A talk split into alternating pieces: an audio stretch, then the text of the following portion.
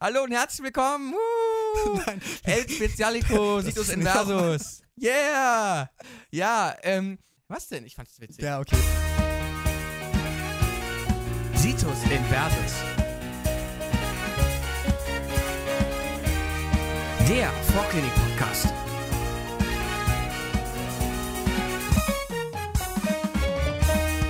Hallo und herzlich willkommen zum El Spezialico Situs Inversus TNS.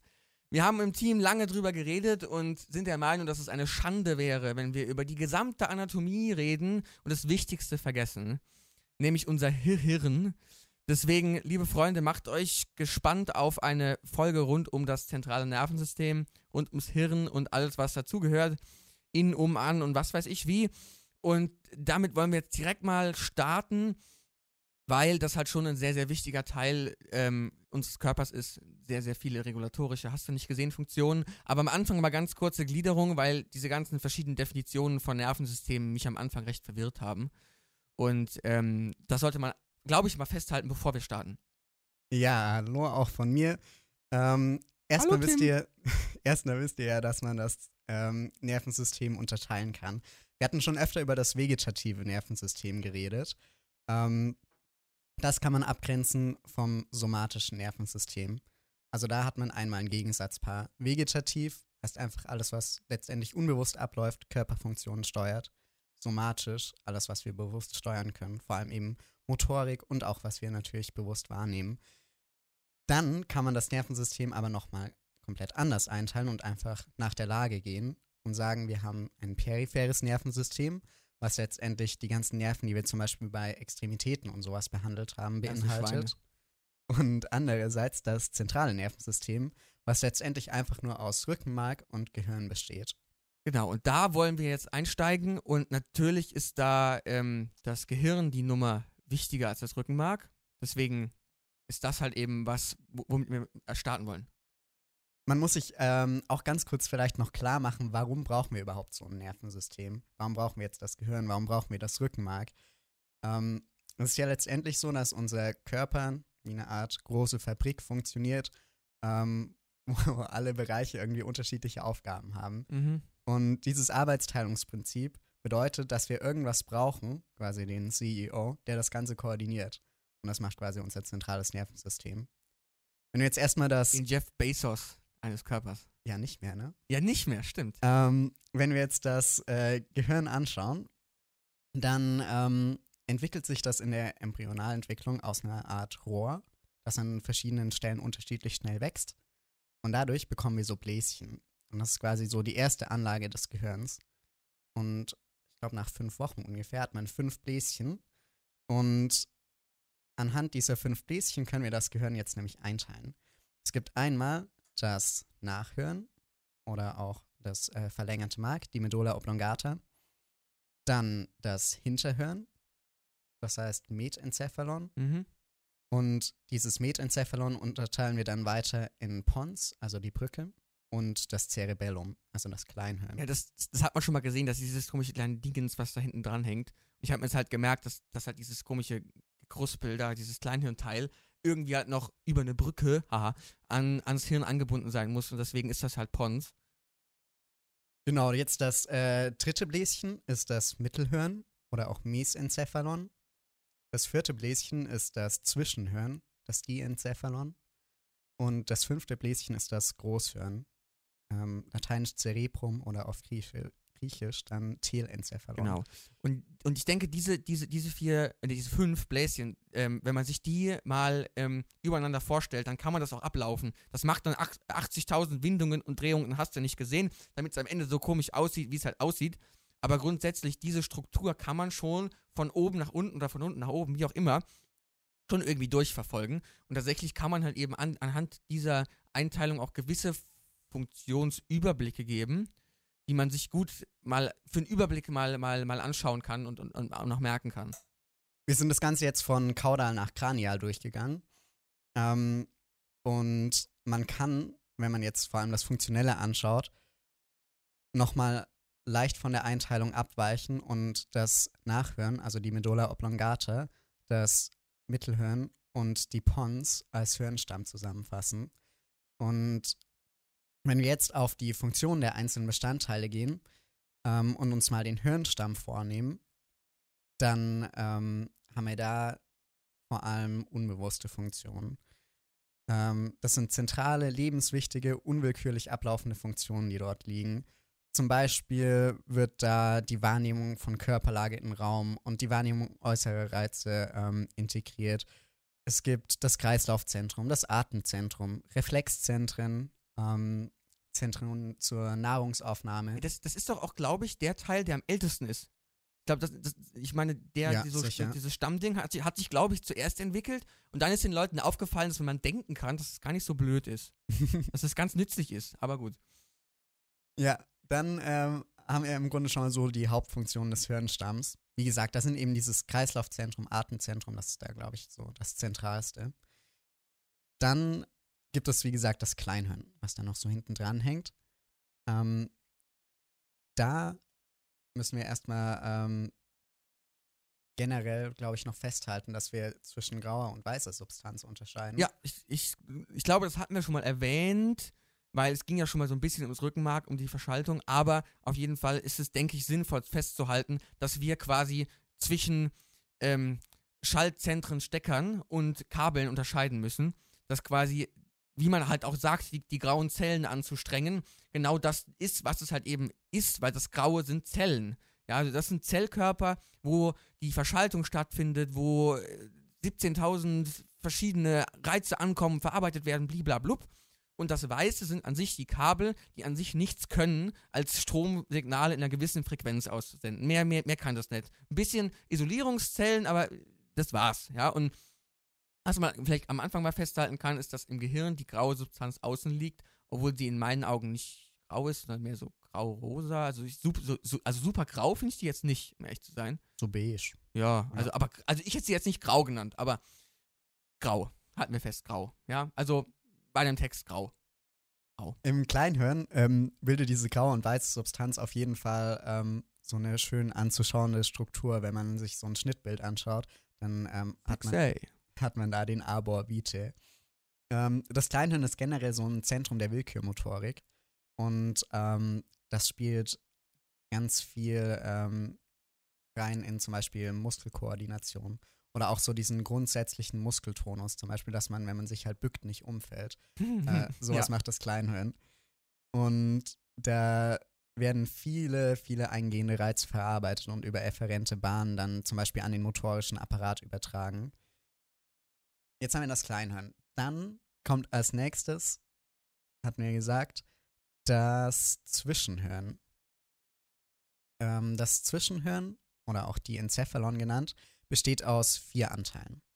Einmal dem Thalamus, das sind hauptsächlich graue Zellmassen und da werden sensorische und motorische Informationen umgeschaltet, bevor sie ins Telencephalon, also ins Großhirn gelangen. Der macht auch so ein bisschen Sieb, ne? Ja, genau. Das also ist doch, ja, ja, das ist, das ist doch auch so, so, so Geschichten, wenn da, wenn, wenn da Leute Störungen haben, kann, kann man nicht mehr differenzieren, was jetzt wichtig ist und was nicht. Und kann, und man kann quasi Reize nicht mehr, nicht mehr filtern, weil wenn man halt mal drüber nachdenkt, wenn wir jetzt hier so sitzen, dann haben wir tausend Lichtreize, dann kommt hier mal ein Brummen, da mal ein Knacken, Tim redet mit mir und dieses und jenes, aber trotzdem kann ich mich, weil Tim so unfassbar spannend und toll erklärt, trotzdem vollkommen darauf fokussieren, was er mir hier, äh, was er mir hier erzählt. Und das ist halt eben was, was halt eben auch der Thalamus macht, weil das so ein bisschen so, wie soll ich sagen, so die Schaltzentrale und der absolute Killer ist. Das stimmt. Also der Thalamus reguliert quasi mehr oder weniger, was überhaupt in unser Bewusstsein Ja. vordringt. Ähm, außerdem ist der Thalamus die Zentrale des vegetativen Nervensystems. Dann der zweite Ah. Teil des Zwischenhirns ist der Hypothalamus. Der steht mit der Hypophyse in Verbindung. Die Hypophyse ist diese Drüse, die im Sella turcica drin liegt. Ja. Ähm, mal ganz kurz, ich weiß nicht, wer sich das ausgedacht hat, aber warum genau heißt dieses Ding Hypothalamus und das andere Ding Thalamus? Ich habe so lange gebraucht, um zu verstehen, dass das nichts miteinander, zumindest nichts direkt miteinander zu tun hat. Also ich meine, die sind ja verschaltet, aber es ist jetzt ja nicht so, dass die jetzt so wie so, keine Ahnung, wie jetzt Hypophyse und Hypothalamus wirklich so ineinander hängen. Ich weiß nicht, also finde ich ich glaube, der Hypothalamus liegt einfach tiefer, oder? Ja, aber warum? Also unter dem Thalamus. aber dann nenn das Ding doch anders, wenn es. Also, ich weiß nicht. Ich, bin- ich finde es uncool, aber. Naja. Jedenfalls ist der Hypothalamus also wie gesagt ein anderer Teil des Zwischenhirns und der steht mit der Hypophyse in Verbindung. der Hypothalamus ist so eine ganz äh, wichtige Zentrale des Hormonsystems. Da gibt es verschiedene ähm, Achsen, über die dann zum Beispiel auch die Schilddrüse gesteuert wird, über die die Adrenalinproduktion in der Neben im Nebennierenmark gesteuert wird und so.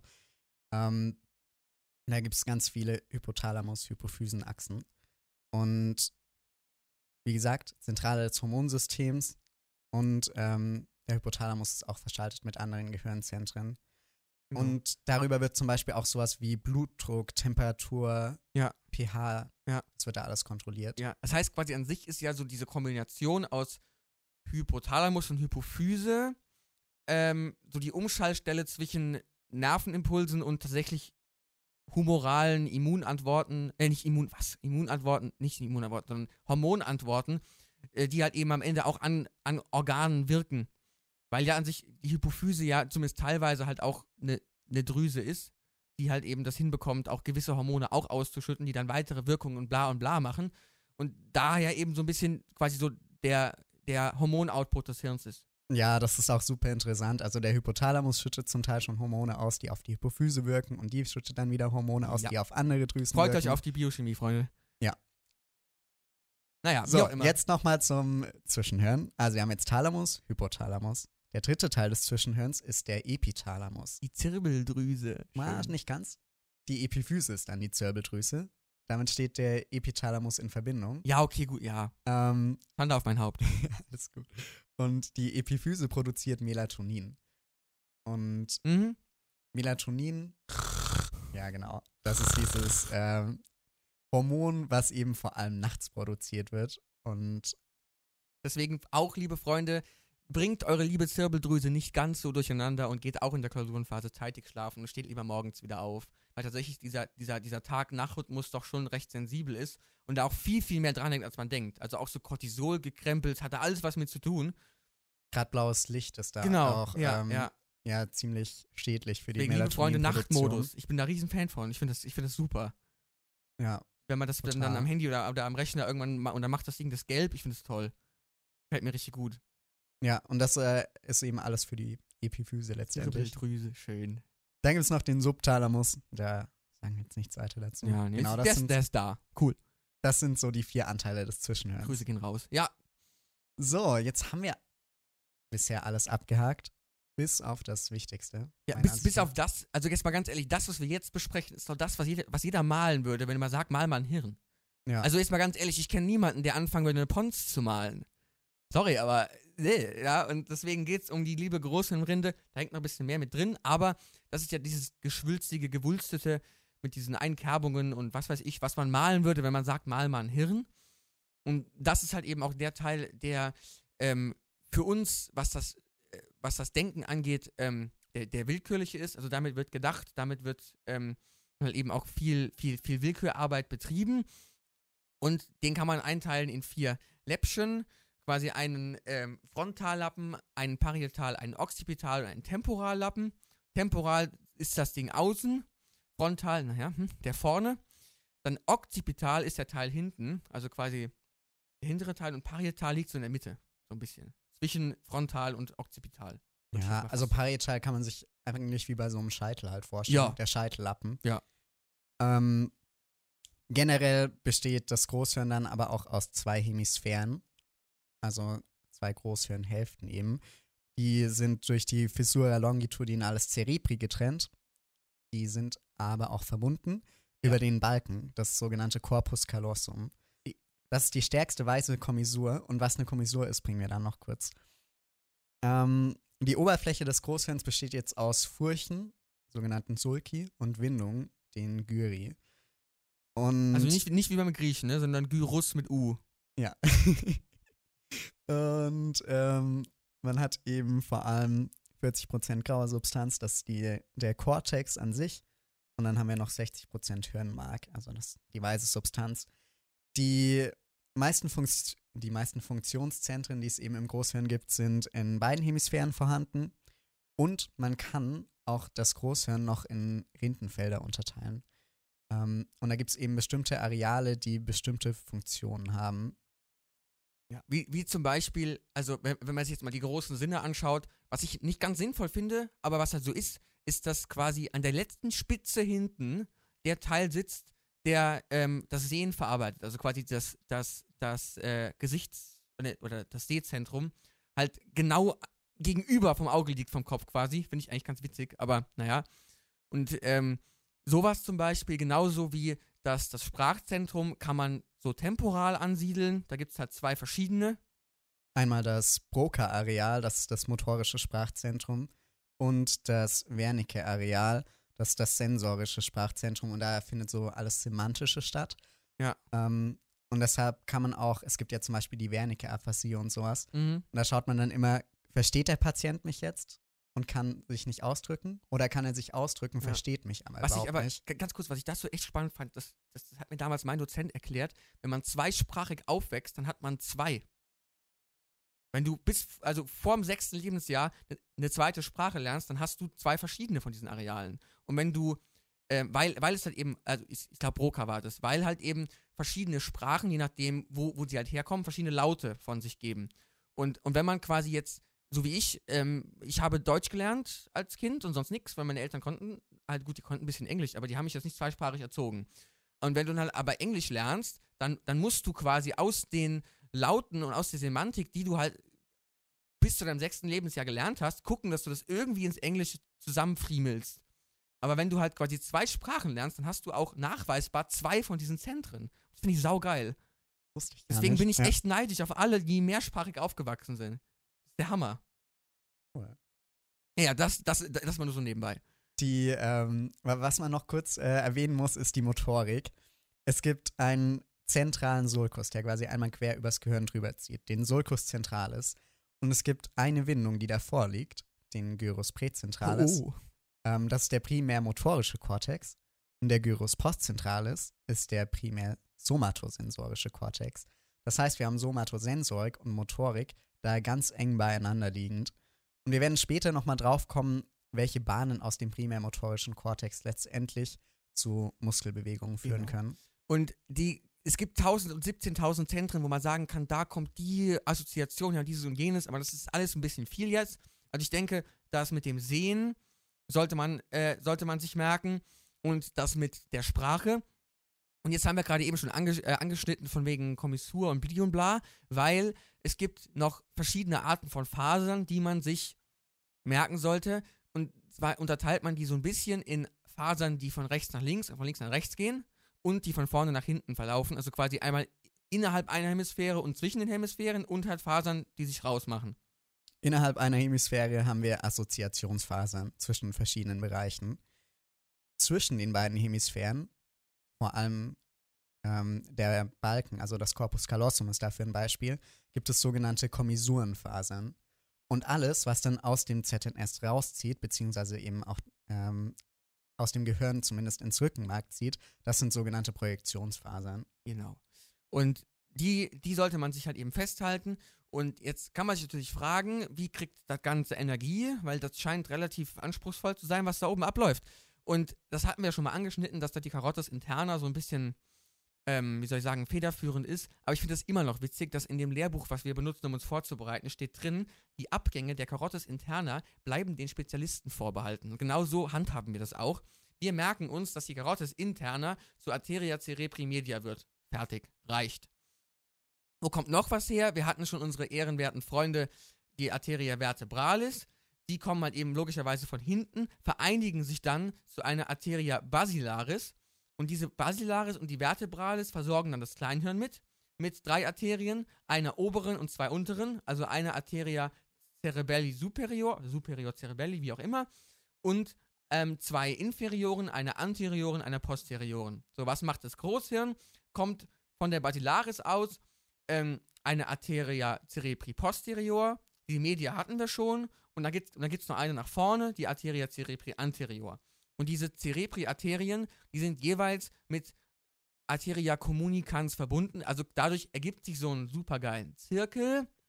Der Circulus arteriosus vilisi. So ist es. Also Super wir haben da sexy. überall Anastomosen, die sind aber nicht alle ausreichend, um Nee, einzelne Ausfälle Definitiv nicht. ähm, zu kompensieren. Ja, aber diese Arterien sind wichtig, weil zum Beispiel, was ich auch sehr spannend finde, man kann bei Ultraschall von, von quasi Embryonen, kann man über einen Ultraschall der Arteria cerebri media ähm, und der Durchflussgeschwindigkeit auf viele Krankheiten schließen. Sehr, sehr spannend. Also freut euch da drauf. Was da auch spannend ist, ist, dass man natürlich auch bei einem Schlaganfall schauen kann, je nachdem, welches Gefäß letztendlich betroffen ist. Wenn man einen ischämischen Schlaganfall Ja. hat, sind unterschiedliche Hirnareale minder versorgt und dementsprechend fallen halt unterschiedliche Funktionen So aus. Was aber ganz spannend ist, habt ihr bestimmt schon mal gehört, dass das mit, dem Blut und dem Hirn, das ist nicht so einfach, weil da gibt es ja diese Blut-Hirn-Schranke. Quasi, die sind ganz, also bis auf ein paar spezielle Bereiche rund um die Hypophyse, ist eigentlich alles ziemlich so gut isoliert, dass mehr oder weniger kein bis sehr, sehr spezieller Stoffaustausch stattfindet. Und damit das Hirn trotzdem gut versorgt ist, gibt es halt so ein, das nennt sich Ultrafiltrat des Blutes quasi, den Liquor. Und dieser Liquor ist quasi diese Gehirnflüssigkeit, die das ganze Hirn umgibt und halt eben in gewissen Plexus choroideus produziert wird und halt eben durch so ein Ventrikelsystem läuft, bla bla. Das ist, das, da, da kommen wir gleich noch in Ruhe drauf. Aber zumindest sei festzuhalten, dass dieser Liquor halt eben sehr, sehr spezielle und wichtige Funktionen hat. Ja, also ähm, erstmal, das Liquor-System besteht aus vier Ventrikeln, ähm, die eben innerhalb des Gehirns liegen. Und ähm, es gibt ein inneres und ein äußeres Liquor-System. Und zum äußeren Liquor-System gehört vor allem der Subarachnoidalraum. Ja, da ga- ganz kurzer Input zu Hirnhäuten. Es gibt drei Stück, eine weiche, eine Spinnengewebs- und eine harte. Und so genau sind die angeordnet. Die weiche liegt ganz, ganz, ganz fein auf dem Hirn drauf. Die Pia Mater. Genau, die Pia Mater. Dann gibt es halt so einen so ein, so ein Zwischenspalt, der mit lau lauter so Fasern halt aussieht wie ein Spinnengewebe. Die ähm, ähm, Arachnoidea und außen halt eine harte Hirnhaut, die Pia Mater. Äh, die Dura Mater. Upsala, Dura für hart. Ne? Das ganz kurz festgehalten. Und was ich auch spannend fand, dass der Liquor von innen nach außen läuft. Also der wird im Hirn, also quasi in dem Ventrikel in der Mitte produziert und läuft dann von innen durch das Ventrikelsystem nach außen, einmal außen rum und dann, und dann nach unten. Ja, es ist allgemein so, dass äh, dieser Liquor eben, also diese Plexus choroidei, die sind letztendlich, sind das Kapillarknäule, Ja. wo das Blut rausfiltriert wird. Ähm, dann haben wir den Liquor, der wird pro Tag 500 bis 700 Milliliter produziert. Wir haben aber im Liquor-System nur ein Volumen von 120 bis 200 Milliliter. Also da wird extrem viel produziert. Und jetzt fragt man sich natürlich, warum? Ähm, entweder, klar, wenn es Blutungen geben sollte, bräuchte man vielleicht einen schnellen Flüssigkeitsausgleich. Aber was eigentlich höchstwahrscheinlich eine sehr wichtige Funktion des Liquors ist, ist ähm, neben, den, äh, neben der Versorgung des äh, Hirnparenchyms mit Nährstoffen, vor allem eben Glucose und sowas, vor allem auch äh, die sogenannte lymphatische Clearance. Und dieses lymphatische System, das ähnelt letztendlich unserem Lymphsystem im ähm, peripheren Nervensystem, beziehungsweise halt generell im Körper. Und der Liquor nimmt quasi überall aus dem Hirnparenchym Abfallstoffe mit. Die werden durch den Liquor abtransportiert und gelangen dann letztendlich über die Liquorabflüsse ins venöse System und können dann irgendwann ausgeschieden werden. Aber über den Liquor wird quasi, das ist quasi so die Müllabfuhr des Gehirns. Also darüber werden letztendlich die ganzen Abfallstoffe, die entstehen, abtransportiert. So ist es. Und genau, lä- läuft halt durch dieses vier Ventrikel. Das, ich finde, wenn man die raussieht, das sieht so ein bisschen aus wie so ein Raumschiff aus irgendeiner abgefansten ähm, Science-Fiction-Serie. Also scha schaut euch das mal an, läuft da halt durch und ähm, läuft außen rum.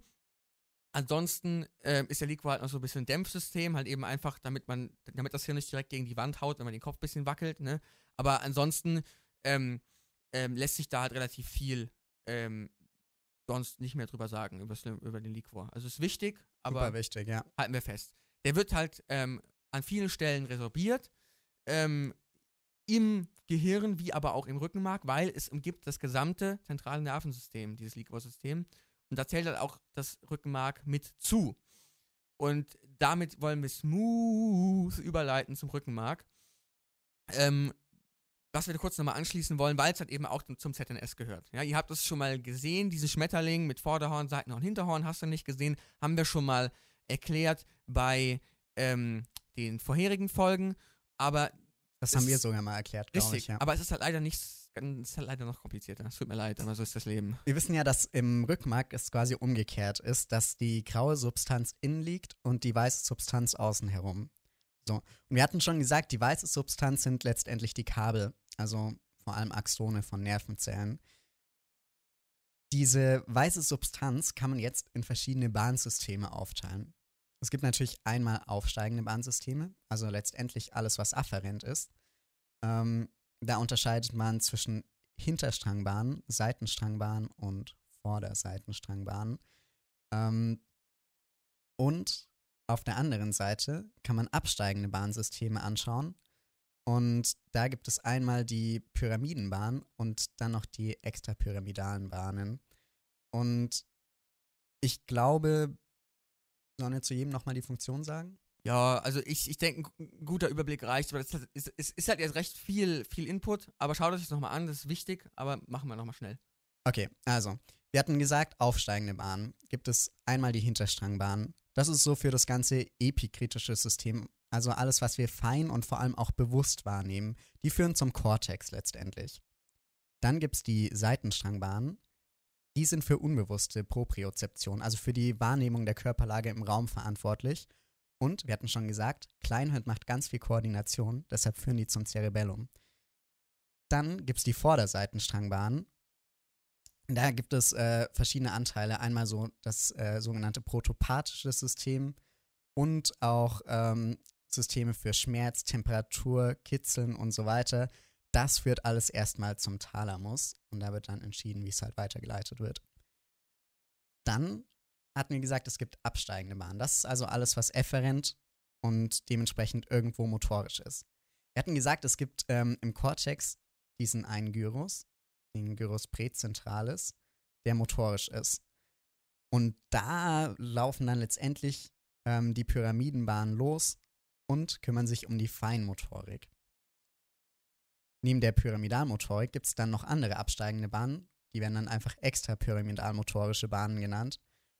Und wenn das, was aus dem Cortex war, fein war, dann ist das jetzt grob. Also da haben wir jetzt Grobmotorik, vor allem auch so automatisierte und erlernte motorische Prozesse. Zum Beispiel, wenn ich jetzt Klavier spiele, dann ist das Extrapyramidalmotorik, weil ich sehe zwar die Noten und nehme die bewusst wahr, aber was ich letztendlich mit meinen Händen mache, dann denke ich nicht über jede einzige, einzelne Bewegung nach. Und ganz kurz, Tim kann krass Klavier spielen. Das mal so als Input.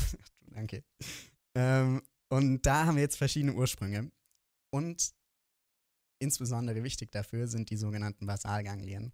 Ja. Das ist, glaube ich, jetzt auch die letzte Smooth. Struktur, die wir noch ähm, kurz aufgreifen wollen. Ja, also generell so die, so, so, so die grobe Verschaltung von der Sensorik, Motorik kann man mal mitnehmen.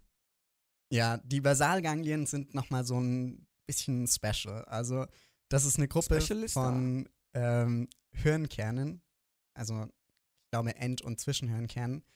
Und die liegen vor allem in der weißen Substanz des Telencephalon, also des Großhirns. Jo. Und da gibt es einmal den Nucleus caudatus, das Putamen und den Globus pallidus. Ja, und an sich, ähm, die, die liegen halt eben, also geht es auf beiden Seiten und quasi der, das Putamen wie der Globus pallidus, das sind mehr so, wie soll ich sagen, so, so runde, ovale Dinger und der Globus pallidus liegt einfach weiter innen und das Putamen weiter außen und der Nucleus caudatus läuft quasi einmal so in, in so einem dünnen Würstchen einmal außen rum und so, und so sind die quasi aufgebaut, mehr oder weniger. so ein halt bisschen wie wenn man ein Oreo zusammenpresst, vielleicht. Ja, genau, genau. Ja, das ist ein geiles Bild. Oreo, super, ja. Also quasi Putamen, Globus pallidus sind die Kekse. Wenn ich halt draufdrücke, dann quillt der, der, der, der, der Nucleus caudatus so ein bisschen dabei raus. Geil. Krank. Ja, jetzt, jetzt habe ich Lust auf Oreo, danke. Ja, toll. Aber gut. ist das eigentlich Markenname? Ich weiß gar nicht. Runder Schokokeks mit weißer Füllung. Naja, Grüße gehen raus. Aber ganz kurz, unbezahlte Werbung, ne? Wir haben, wir haben auch nichts dafür gekriegt. So ist das Leben.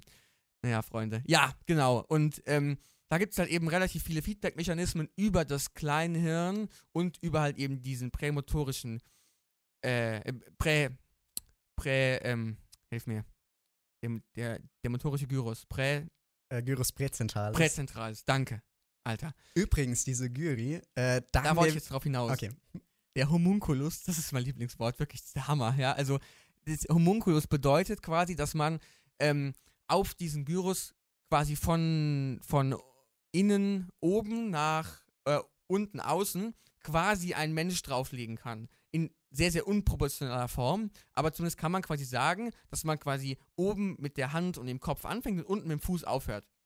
Und so kann man den quasi sich, sich da drauflegen und dementsprechend auch sagen, wo welcher Teil wie innerviert wird.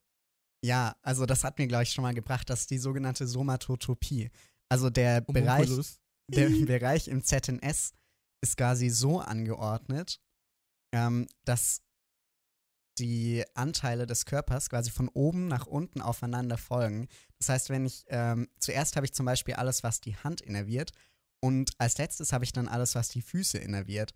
Und so ist quasi auch dieser Bereich im zentralen Nervensystem genau. organisiert. Und dieses Ding heißt halt Homunculus, weil halt eben die Verhältnisse nicht stimmen und deswegen sieht dieses Ding vollkommen seltsam aus, wenn man sich aufmalt. Weil halt eben die Sensibilität der Hände viel größer ist als die, was weiß ich, des Bauchs oder so. Das ja, ja viel, viel, der viel Bereich kritischer. der Hand ist zum Beispiel auch deutlich größer. Ja. Und das sieht einfach so witzig aus.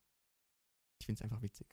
Also guckt euch mal an und ähm, das ist tatsächlich ganz spannend. Und da, davon ausgehend dann über die Basalganglien und über das Kleinhirn 17 verschiedene Umschaltungen und hast du nicht gesehen, die halt dann eben entweder über pyramidal, extrapyramidalen Bahnen, wie auch immer nach unten gelangen und da halt eben sehr, sehr fein reguliert und auch gefeedbackt werden. Also es ist tatsächlich recht komplex. Deswegen, das, das lohnt sich, sich auch mal anzuschauen, aber sprengt, glaube ich, ein bisschen den Rahmen jetzt. Ich weiß nicht. Aber eben mit dieser Motorik schließen wir die Anatomie jetzt final ab liebe Freunde der Sonne. Ja, es, es war uns eine Ehre, jedes Mal wieder, jetzt über, ich glaube, 20 Folgen euch berieseln zu dürfen. Ich hoffe, es hat euch gefallen. Ähm, und was wir uns von euch wünschen würden, wäre Feedback. In welcher Form auch immer. Seien es Sternchen auf irgendwelchen Plattformen oder halt eben auch mal eine nette ähm, Nachricht über Instagram oder über E-Mail, wie auch immer. Das wäre tatsächlich. Oder auch eine kritische Nachricht. Ja, das meine ich damit. Also, ähm, es wäre halt auch wirklich nett, wenn ihr uns mal sagt, was euch gefallen hat, was euch nicht gefallen hat und auch vielleicht, was ihr euch so wünschen würdet. Ich meine, wir haben jetzt für uns entschieden, was für uns wichtig ist, damit man die Anatomie gut überblicken kann. Äh, und wie auch letzte Folge schon gemeint, es sind weitere Themen in Planung. Aber auch da würden wir uns echt wünschen, wenn ihr uns sagt, es gibt Themen, mit denen, über die ihr mehr gestolpert seid in der Vorbereitung, dann schreibt uns das und wir geben unser Bestes, ist in vollster Präzision und ähm, gut, äh, gut aufzubereiten. Und dafür brauchen wir, äh, oder würden wir uns euer Feedback wünschen. Vom ganzen Team nochmal vielen, vielen Dank fürs Zuhören. Viel, viel Freude bei allem, was noch kommt und viel Erfolg bei den Prüfungen. Ja, auch von mir viel Erfolg, hat sehr viel Spaß gemacht. Na, Freunde, dann bis zum nächsten Mal. Das war Titus Universus. Tschüss. Tschüss.